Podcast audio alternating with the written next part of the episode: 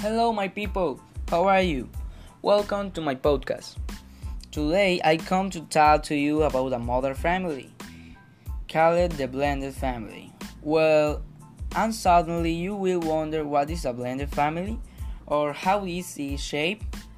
It is made up of two parents where each one has a child from their previous relationships, and then they have a child between them. And now that we know that it is blended family, I can start to expose an example of it. And it is the case of the Perez Herrera family. It is made up of Mr. Carlos Perez Alarcón, who is the husband. He has a son named Juan Marcos Perez Ballesteros that he had in a previous relationship.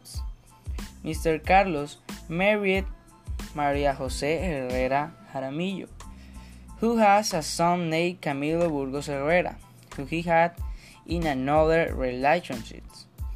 Carlos and Maria Jose married and their children became family. After two years, they had a daughter, whom they called Violet Perez Herrera. Mr. Carlos is the breadwinner of the family. He works and the owner of a real estate agency in the city of Cucuta, and his payment is quite generous. His wife, Maria, is characterized by a stay at home mom, taking care of the children. During Violet's childhood, Juan and had sibling rivalry with Camilo that improved over time.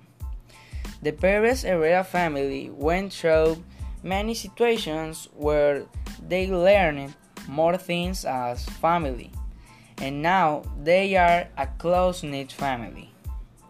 Well, guys, I hope this example about the blended family has helped you, and we will see you next time. Bye bye.